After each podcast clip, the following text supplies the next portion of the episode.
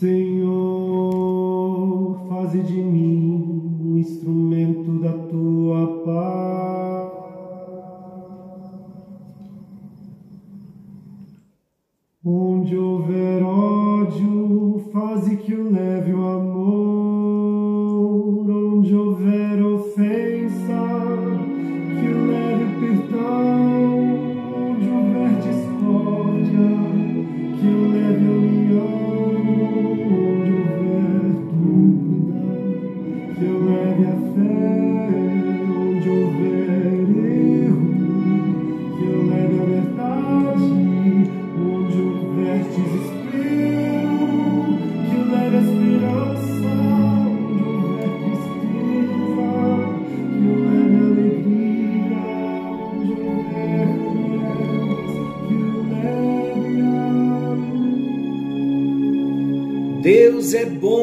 tempo todo e o tempo todo Deus é bom. Graça e paz. Estamos juntos em mais um encontro com Deus.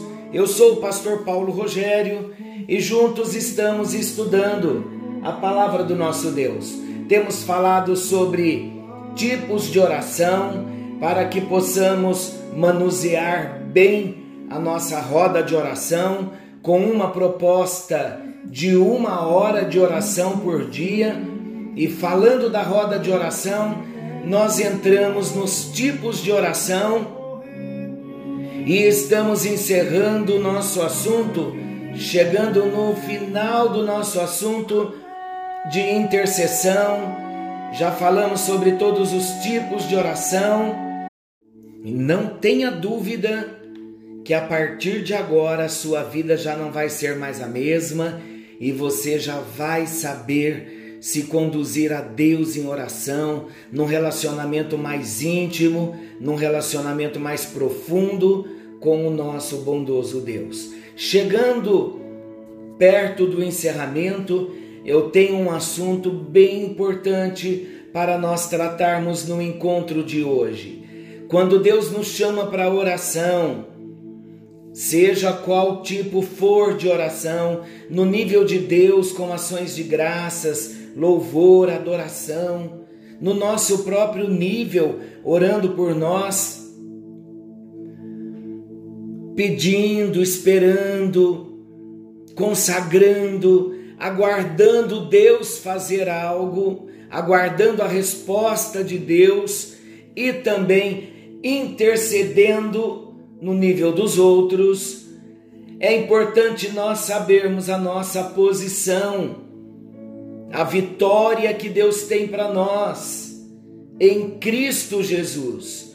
Eu quero falar de alguns princípios, princípios para a nossa vida cristã, ainda dentro do nosso assunto oração, para nós encerrarmos esse assunto da oração, dos tipos de oração, falando também resumidamente, porém com profundidade, sobre os princípios que norteiam a nossa vida cristã. Eu quero começar falando sobre a vitória em Cristo. É importante nós sabermos que, como cristãos, quando nascemos de novo, nós passamos a compreender que há dois reinos invisíveis. Eles são reais, eles são organizados no mundo do espírito. Ambos os reinos possuem o seu exército. Um é o reino de Satanás e o outro é o reino de Deus.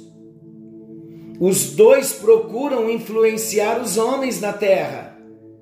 E cada homem ou é influenciado diretamente por um ou pelo outro. Cada um de nós está dentro de um desses reinos. Não há neutralidade no reino espiritual.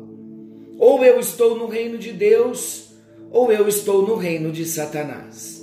É muito sério, mas é a, a mais pura verdade que eu estou expondo nesta hora. Não há neutralidade no reino espiritual. Ou estamos no reino de Deus, ou estamos no reino de Satanás.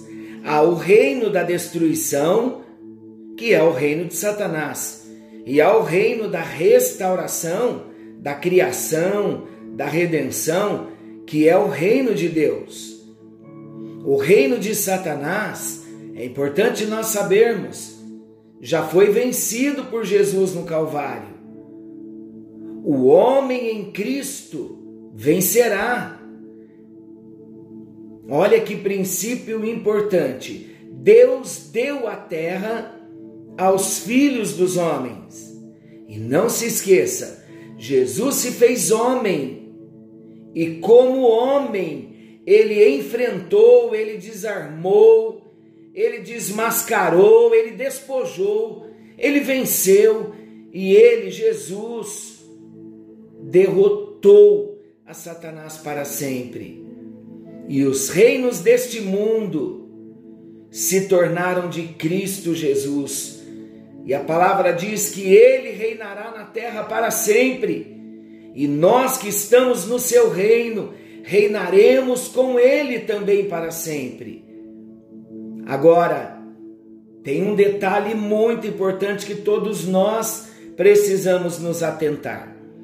Apesar da derrota de Satanás, ele ainda tem as suas forças bandoleiras na terra. O governo legal é de Jesus Cristo.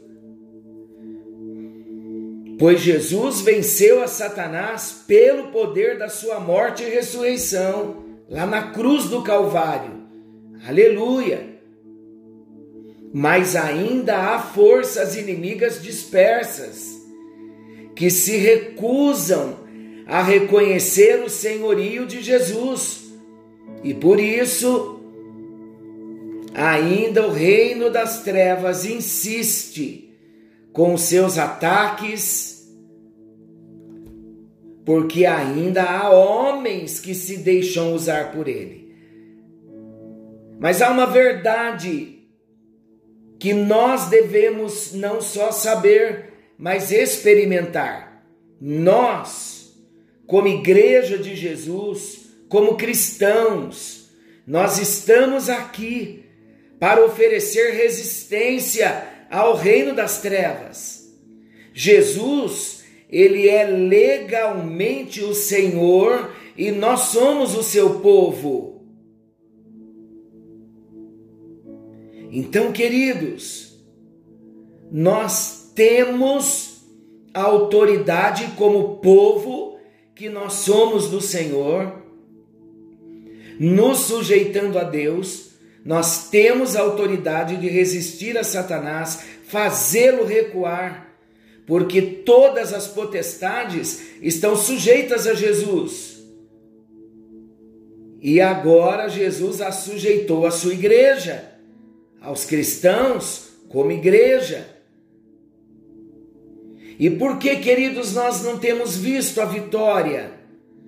Porque nós, como cristãos, como igreja, nós temos ignorado as estratégias de combate. Como temos ignorado? Através da intercessão de guerra. Esse é um detalhe maravilhoso que todos nós precisamos entender. Existem intercessões que são guerras. Isso mesmo que você ouviu, intercessão de guerra.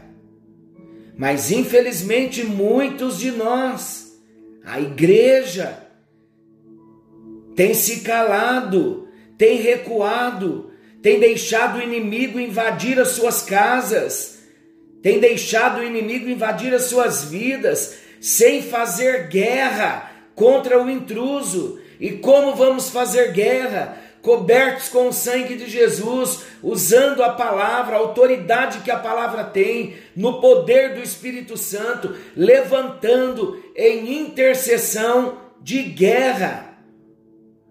Em Colossenses 2, versículo 15, a palavra de Deus diz assim: E despojando os principados e as potestades, publicamente os expôs ao desprezo triunfando deles na cruz. Esse é um quadro militar. Paulo, ele vê diante de si o que ele estava habituado a ver com os soldados romanos. Quando um exército vencia, tomava os soldados inimigos, despia-os de todas as suas vestes, suas insígnias, e amarrava-os uns aos outros e os trazia em desfile, em procissão. Eles voltavam para casa triunfantes, trazendo atrás de si, despidos, todos os soldados inimigos para vergonha. É esse o quadro que o apóstolo Paulo está usando quando ele diz que Jesus despiu, despojou, retirou a autoridade destes principados e no reino do Espírito os levou em procissão, publicamente foram desprezados, porque Jesus triunfou sobre eles na cruz do Calvário. Você pode dizer comigo, glória a Jesus, que ele venceu. Em 2 Coríntios 2,14, o apóstolo Paulo diz: Graças, porém, a Deus que em Cristo Jesus sempre, sempre, sempre nos conduz em triunfo e por meio de nós manifesta em todo lugar a fragrância do seu conhecimento. Não há dúvida que eu e você somos conduzidos em triunfo.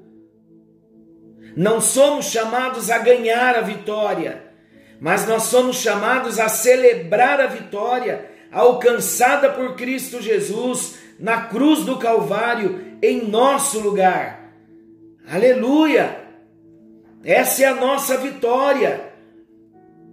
E outro princípio que eu quero destacar no encerramento da nossa matéria é sobre a proteção divina.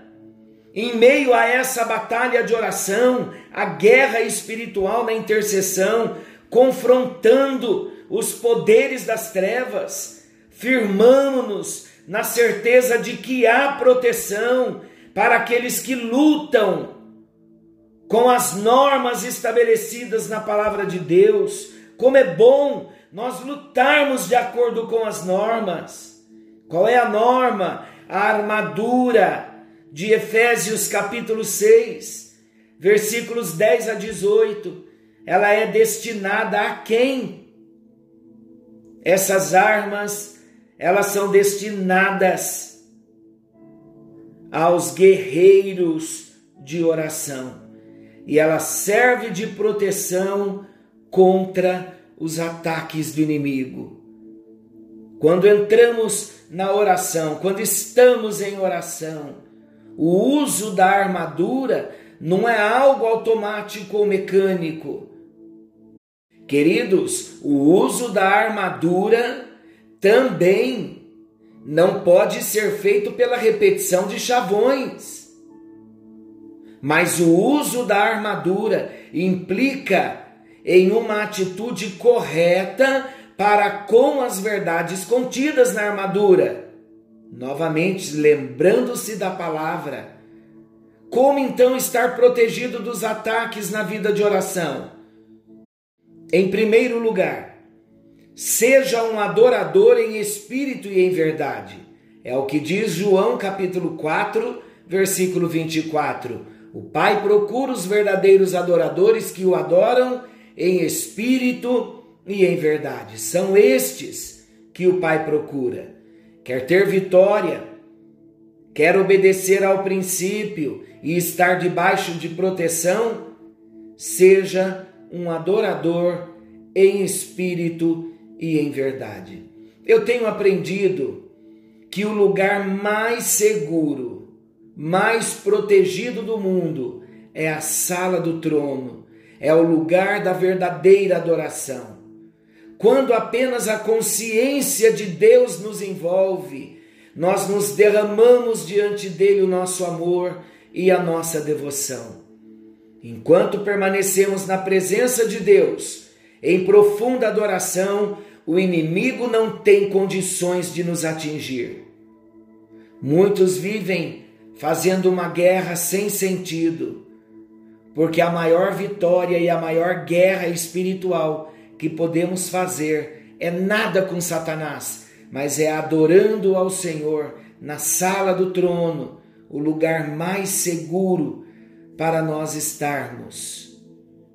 Na atmosfera da adoração, há uma glória de Deus em volta de nós e essa glória de Deus ao nosso redor não pode ser transposta pelas armas inimigas. Adore, adore a Deus em todo tempo. É o princípio para termos vitória na nossa intercessão. Fortaleça-se no Senhor, como ordena o apóstolo Paulo. Fortalecei-vos no Senhor e na força do seu poder. É o segundo princípio. Fortaleça no Senhor e na força do seu poder. Numa outra tradução diz: Encontrai força em vossa união com o Senhor e na força que vem do seu poder. Glória a Deus! As forças para a batalha espiritual só se encontram em Deus mesmo. O terceiro princípio que eu quero destacar: informe-se sobre as maquinações inimigas. O conhecimento das estratégias, o conhecimento dos planos de ataque são uma forma de proteção. Sabendo localizar o inimigo, nós saberemos como nos defender dos seus ataques. Então é importante e necessário nós nos informarmos sobre as maquinações do maligno. Por isso que a palavra diz que nós não devemos ignorar os sofismas, as maquinações do inimigo. Vamos buscar discernimento que Deus vai nos mostrar quando o inimigo ciranda e onde ele está cirandando e Deus nos dará vitória. Mais um princípio: esteja apropriadamente vestido. Olha o que a palavra diz, Efésios 6:11. Revestir-vos com toda a armadura de Deus. Isto está relacionado com orando em todo o tempo. Como nós vamos estar revestidos? Sempre vestidos, orando em todo o tempo. Mais um princípio: cuide de sua saúde mental. Satanás faz guerra na mente. É ali na mente que as batalhas são travadas. Nossa atitude mental, estrutura de raciocínio e toda sorte de pensamento determinarão a nossa vitória ou a nossa derrota. Pensamentos cativos a Cristo e mente renovada com a palavra de Deus é uma forma de proteção que não pode ser negligenciada. Então, cuide da sua saúde mental. Renove a sua mente com a palavra de Deus. Mais um princípio: seja um intercessor que lança a mão da intercessão no espírito.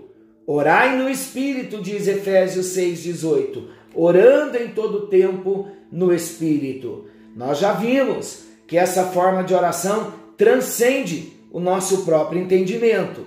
Fluir com o Espírito Santo em nós é um exercício espiritual e nos renderá tremendos dividendos e livrar-nos-á de muitas derrotas. Glória a Deus por isso. E o último princípio a destacar: ande em obediência a palavra de Deus, que é a mais poderosa forma de proteção. Meus amados, nós temos uma aliança com Deus, mas nós não podemos ignorar o fato de que ela, aliança, é bilateral. Ela está condicionada à nossa obediência. Olha o que a palavra de Deus diz em Deuteronômio 28.